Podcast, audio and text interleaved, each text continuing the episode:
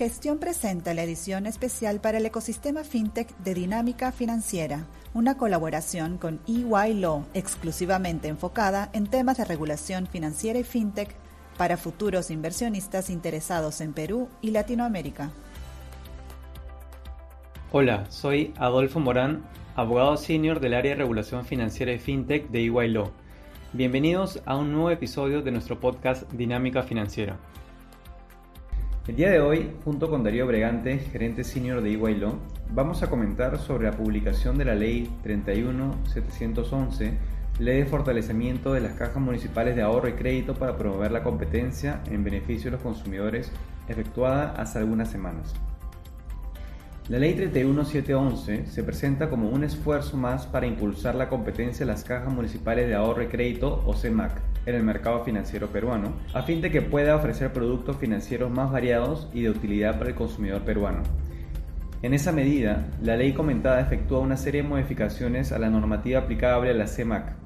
En esencia, modifica tres puntos importantes. 1.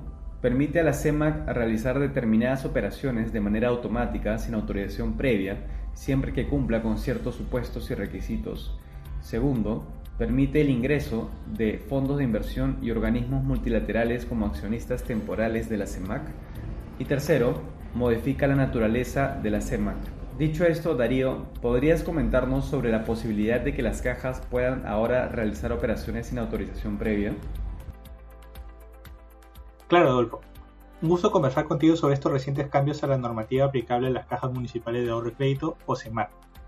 Respecto al primer punto que comentas, Debemos partir por lo señalado en la Ley General del Sistema Financiero y del Sistema de Seguros y Orgánica de la Superintendencia de Banca y Seguros, la Ley 26702.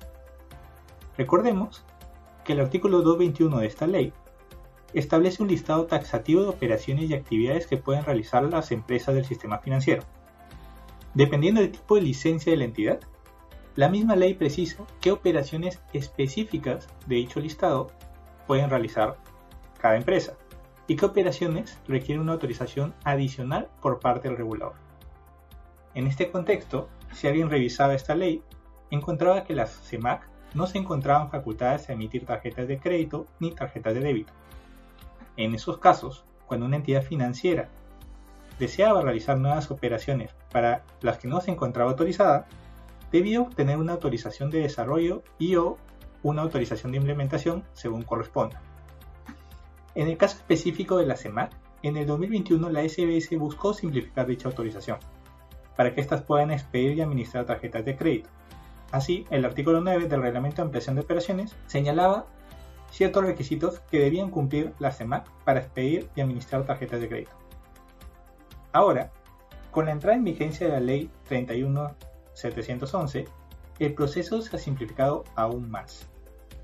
Así, la CEMAC que tengan más de 3 años de funcionamiento y mantengan activos superiores a 75.000 UITs, lo que actualmente representa 371.250.000 soles, podrán realizar sin autorización previa la expedición y administración de tarjetas de crédito y débito, y además recibir depósitos a la vista, otorgar sobregiros o avances en cuentas corrientes, y emitir cheques de gerencia, operaciones que antes requerían autorización previa.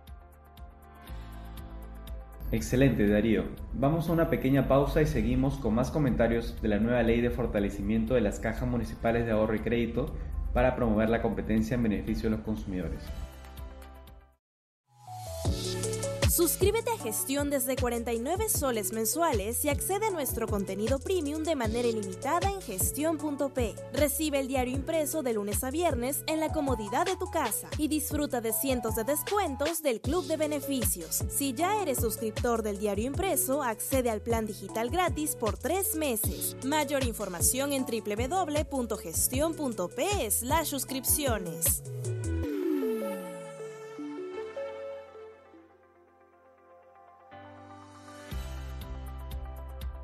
Darío, otro aspecto importante que introduce la ley es la de los accionistas temporales. ¿Qué nos puedes comentar sobre ello? Claro que sí, Adolfo. La Ley 31711 modifica el artículo 4 del Decreto Supremo 157-90-EF, que norma el funcionamiento en el país de las cajas municipales de ahorro y crédito. Sobre este aspecto, se introduce en dicho artículo que los organismos multilaterales y fondos de inversión privados podrán ingresar como terceros accionistas temporales, con derecho a voto y una participación igual o menor al 49%, distinto a las municipalidades. De esta manera, organismos multilaterales, como el Banco Mundial, podrían participar como accionistas de una CEMAC inyectando capital a la entidad financiera. Es importante recalcar que este tercero accionista no podrá ser mayoritario, recalcando que la finalidad es sobre todo la capitalización de la CEMAC.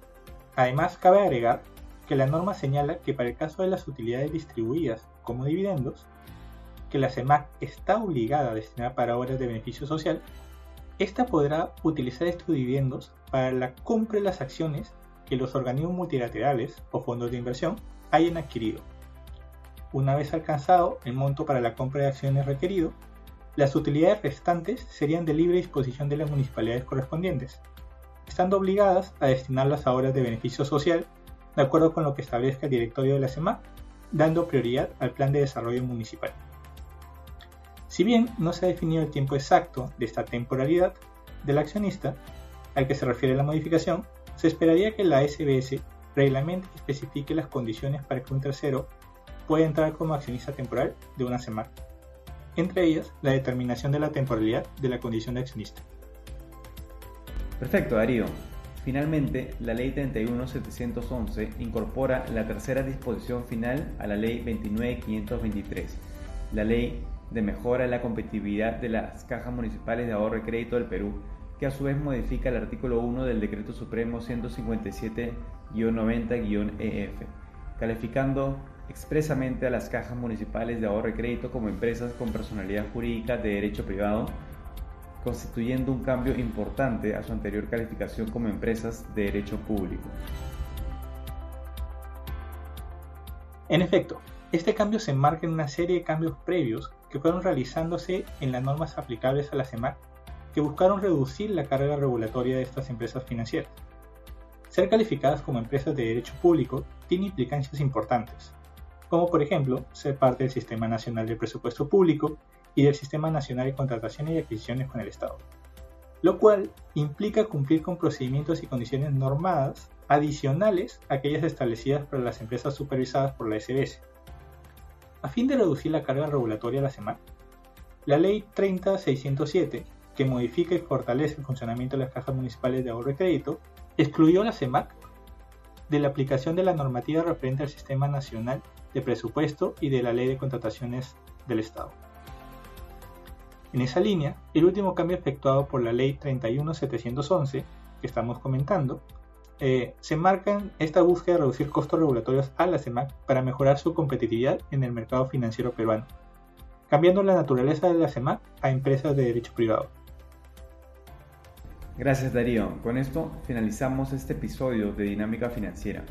Esperamos que esta explicación acerca de la Ley 31711, Ley de Fortalecimiento de las Cajas Municipales de Ahorro y Crédito para promover la competencia en beneficio de los consumidores, les haya sido de utilidad. Gracias por escucharnos y los esperamos en el próximo episodio, nuevamente aquí en Dinámica Financiera, una colaboración entre Gestión.p e EYLO.